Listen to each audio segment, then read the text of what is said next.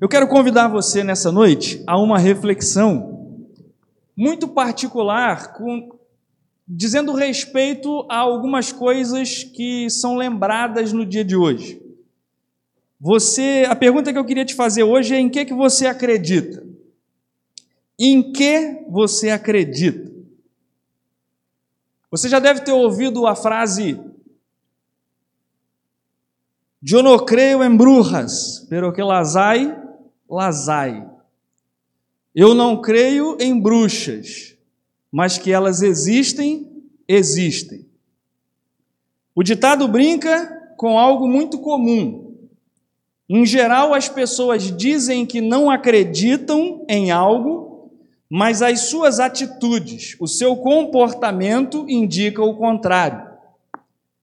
Na frase, o sujeito diz que não acredita na existência das bruxas, mas logo depois diz que elas existem. Ou seja, eu não acredito, mas acredito. Às vezes a gente faz assim. A gente diz não acreditar em algumas coisas, mas o nosso comportamento revela que a gente acredita. Às vezes o contrário, nós dizemos que acreditamos em coisas que o nosso comportamento revela que nós não acreditamos nessas coisas. Por exemplo, se você diz que acredita que hoje não vai chover, mas sai com guarda-chuva. A sua boca diz uma coisa, mas o seu comportamento diz outra. Se você acredita que não vai chover, você sai sem o guarda-chuva. Se você leva o guarda-chuva é porque você acredita na possibilidade de que vai chover, certo? Só para dar um exemplo simples. Em que você acredita? Hoje é o dia da reforma protestante. A época da reforma, as pessoas precisaram decidir no que acreditar. A igreja, a liderança da igreja, começou a dizer algumas coisas, começou a endossar alguns comportamentos que eram contrários ao que a Bíblia ensina. E aí as pessoas precisaram tomar uma decisão, precisaram decidir entre acreditar nos homens que lideram a igreja ou acreditar na Bíblia. O que, que deveriam fazer? Acreditar naqueles que lideram a igreja ou acreditar na Bíblia? Qual a fonte de autoridade mais confiável? Os reformadores escolheram a Bíblia. Isso explica um dos pilares da reforma, um dos solas da reforma, o sola escritura. Decidiram que a Bíblia é a autoridade máxima. É na Bíblia que a gente acredita. Aquilo em que você acredita determina o seu comportamento. Aquilo em que você crê determina como você se conduz. Assim como os reformadores, eu acredito que a Bíblia é a palavra de Deus. E eu acredito que aquilo que está escrito foi escrito para que creiamos em Jesus. Na verdade, foi exatamente isso que João disse sobre o que ele escreveu. E esse texto está em João, no capítulo 20, os versos 30 e 31. João capítulo 20, versos 30 e 31. João diz assim: Jesus realizou na presença dos seus discípulos muitos outros sinais miraculosos que não estão escritos nesse livro. Mas esses foram escritos para que vocês creiam que Jesus é o Cristo, o Filho de Deus, e crendo tenham vida em seu nome. Isso significa que nem tudo o que Jesus fez está escrito no Evangelho de João. Nem todas as ações, nem todos os milagres, nem todos os encontros estão no Evangelho de João, mas aquilo que está escrito, está escrito com um propósito claro, definido.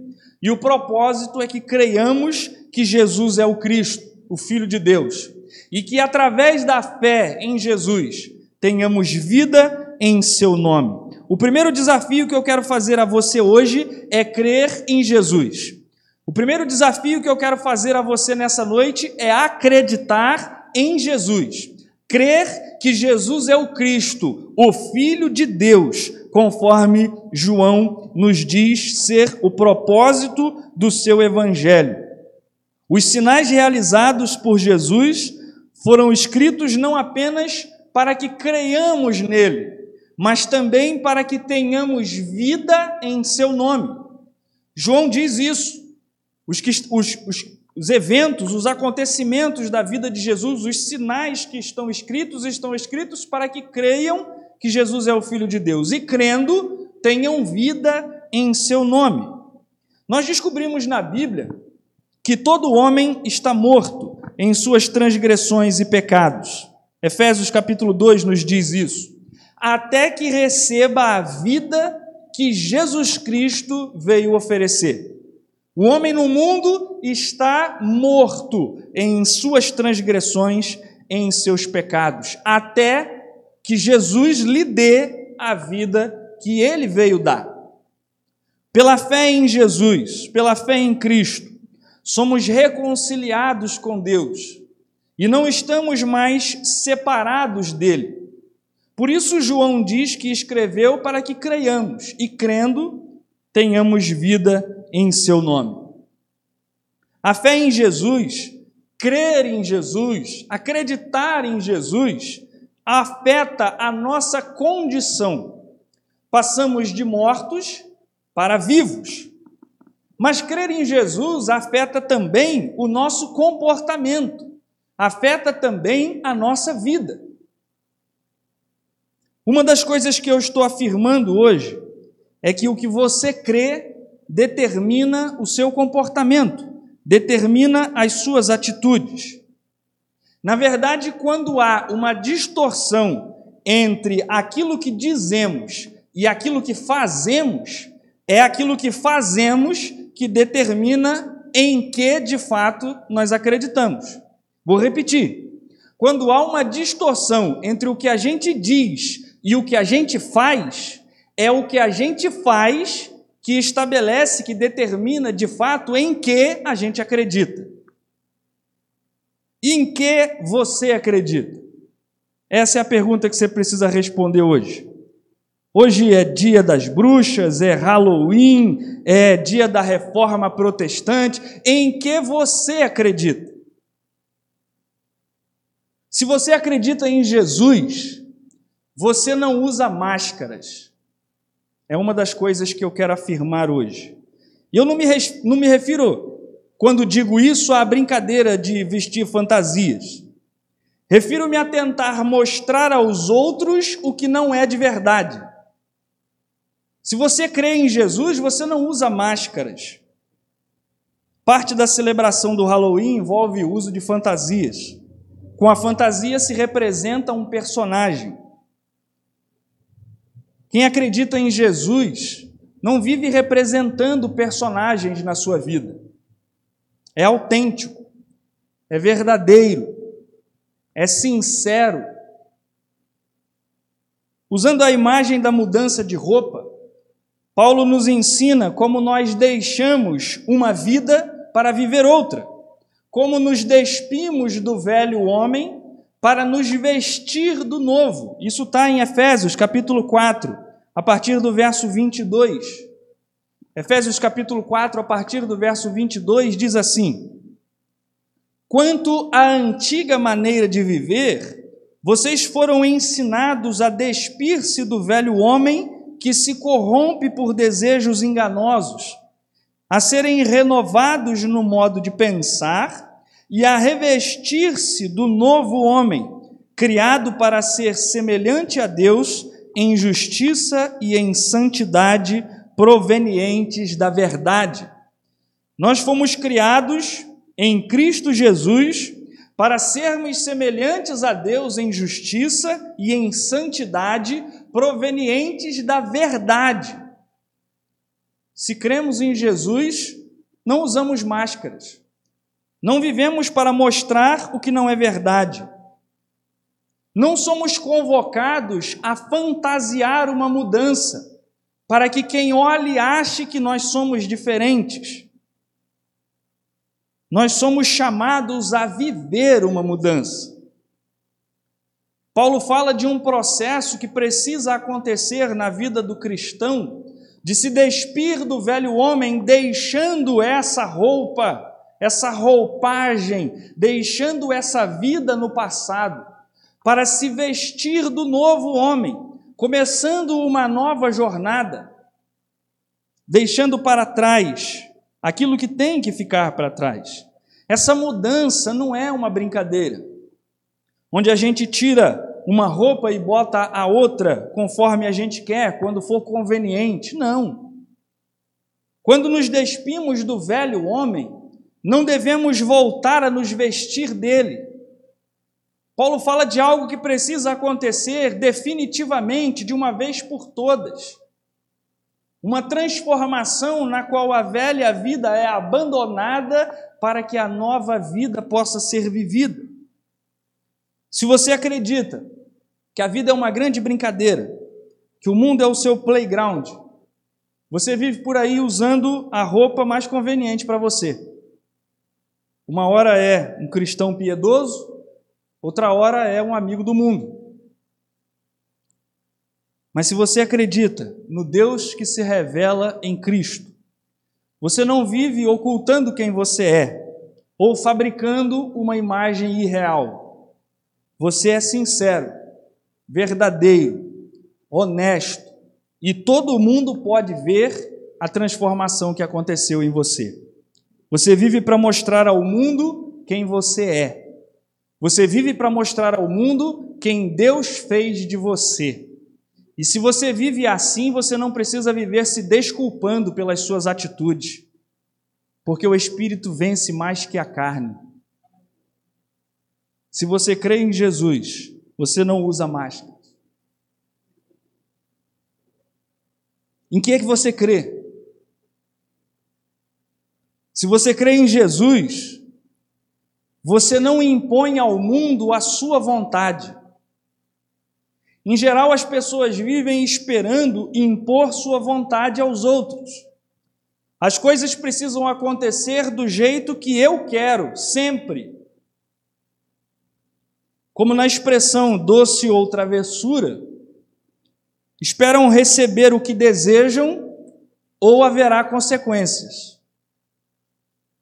Essa, mais do que uma brincadeira, é o lema da vida de muita gente. Talvez seja da sua.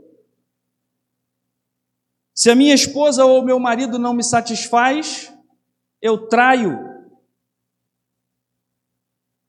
Ou eu me divorcio. Se eu não recebo o que eu acho justo, o que eu quero receber, eu roubo, sonego, trapaceio. Percebe? Se eu não tenho o que eu quero, há consequências. Eu tomo providências. Meus queridos, não é a minha vontade que importa. Não se eu creio em Jesus. Fazer a vontade de Deus é que importa. Jesus mesmo disse em João, no capítulo 6, no verso 38, Pois desci do céu, não para fazer a minha vontade, mas para fazer a vontade daquele que me enviou. Jesus é o Senhor, Jesus é o Rei, Jesus é o modelo, Jesus é o Mestre, é a Ele que seguimos. E ele disse que veio ao mundo não para fazer a sua vontade, mas para fazer a vontade daquele que o enviou. Jesus é modelo de obediência. Jesus é modelo de submissão à vontade do Pai. No Getsemane, na oração famosa do Senhor, ele diz: Se for, for possível, passa de mim esse cálice, contudo, seja feita a tua vontade. Jesus, o Filho de Deus, Jesus, o próprio Deus, está preocupado com a vontade do Pai. Se você acredita em Jesus, você não pode viver para impor aos outros a sua vontade. Você não pode viver para realizar a sua vontade. A preocupação precisa ser com a vontade do Pai. O mundo não foi feito para nos servir. Nós é que somos chamados a servir. E nisso também Jesus é modelo e exemplo para nós. Ele mesmo disse que veio para servir. Em Marcos, no capítulo 10, no verso 45, Jesus diz: Pois nem, pois nem mesmo o filho do homem veio para ser servido, mas para servir e dar a sua vida em resgate por muitos.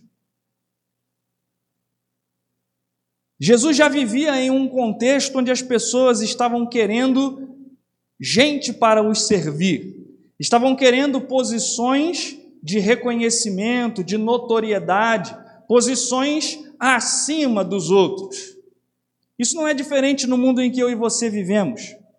As pessoas querem estar acima dos outros.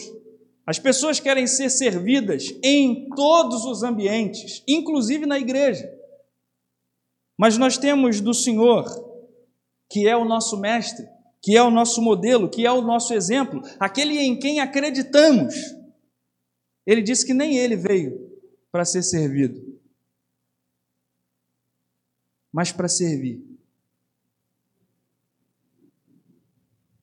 Dando a sua vida em sacrifício. Se você acredita em Jesus, que se submeteu à vontade do Pai, morreu para perdoar os nossos pecados, você não vive para fazer a sua vontade e nem para impor a sua vontade a outros. Você vive para fazer a vontade de Deus. Em que você acredita? Em que você acredita? Se você acredita em Jesus, você não vive com medo. Não vive com medo. Há quem goste de dar sustos, há quem goste de levar sustos, há quem se divirta assistindo a alguma história aterrorizante. Mas a verdade é que ninguém quer viver com medo. Ninguém quer viver com medo. O medo pode ser paralisador. E há uma infinidade de formas de medo. Do medo de animais, ao medo de doenças, do medo da morte, do inferno. Cada um deles pode gerar consequências terríveis para a vida. Da privação da liberdade de ir e vir, de sair na rua, a incapacidade de controlar a própria respiração. O medo pode ter consequências terríveis na vida da gente. Mas se você acredita em Jesus, você não vive com medo. Se você acredita no amor de Deus, você não vive com medo. Em 1 João, no capítulo 4, verso 18, a palavra de Deus em que a gente acredita diz assim: no amor não há medo. 1 João 4,18. No amor não há medo. Pelo contrário, o perfeito amor expulsa o medo, porque o medo supõe castigo. Aquele que tem medo não está aperfeiçoado no amor. Deus nos ama, e é no amor de Deus, no seu eterno amor, que nós encontramos tudo o que a gente precisa. Se cremos no amor de Deus, não há razão para viver com medo. Falando sobre o cuidado que Deus tem com seus filhos, Jesus ensina que os seus discípulos não precisam ter medo. Em Mateus, no capítulo 10, a partir do verso 29, a palavra do Senhor diz assim: Jesus falando com seus discípulos: não se vendem dois pardais por uma moedinha? Contudo, nenhum deles cai no chão sem o consentimento do Pai de vocês. Até os cabelos da cabeça de vocês estão todos contados. Portanto, não tenham medo, vocês valem mais do que muitos pardais. Não tenham medo, vocês valem mais do que muitos pardais. Jesus está fazendo uma relação com o que ele acabou de dizer sobre os pardais, de que apesar de serem é, é, é, facilmente comprados por uma moedinha, de valerem tão pouco para nós, nenhum deles cai do céu sem o consentimento do nosso Pai. Jesus está dizendo que nós valemos mais do que muitos pardais. Isso significa que o mesmo Deus que controla as suas vidas, o mesmo Deus que determina, que permite que as coisas aconteçam aos pardais e só acontecem se Ele permite, é o Deus que tem o controle da minha vida e da sua. É o Deus que tem em Suas mãos a minha vida e a sua. E é por isso que nós não precisamos ter medo, porque nada vai nos acontecer se não for permitido pelo Senhor. Se você acredita nesse Deus soberano, se você acredita nesse Deus que não só está no controle, mas cuida dos seus filhos, você não vive com medo. Você não tem razão para viver com medo. Quero concluir a minha palavra perguntando pela milésima vez: em que você acredita? Porque aquilo em que você acredita determina o seu comportamento, determina como você vive. Não adianta dizer que crê em Jesus e andar por aí interpretando um personagem. A verdade vai aparecer. Quem crê em Jesus não usa máscaras. Não adianta dizer que crê em Jesus e andar por aí fazendo o que quer e ainda tentando forçar o mundo a te satisfazer. No fim, a vontade de Deus é que vai prevalecer. Não adianta dizer que crê em Jesus e viver por aí com medo. No amor não há medo. É preciso ter coragem para enfrentar a oposição, para enfrentar as lutas e vencer o medo pelo amor. No que é que você acredita? Se você crê em Jesus, saia daqui hoje para viver de acordo com essa fé. Saia daqui hoje para viver de maneira coerente com aquilo em que você acredita. E se há na sua vida, no seu comportamento, alguma coisa que destoa, se pergunte em que você acredita. Porque se você acredita, isso aparece no seu comportamento. Se você acredita, isso aparece nas suas atitudes. Que Deus nos abençoe e continue conduzindo a nossa vida, de modo que vivamos de acordo com a nossa fé no nosso Senhor Jesus. Amém? Amém.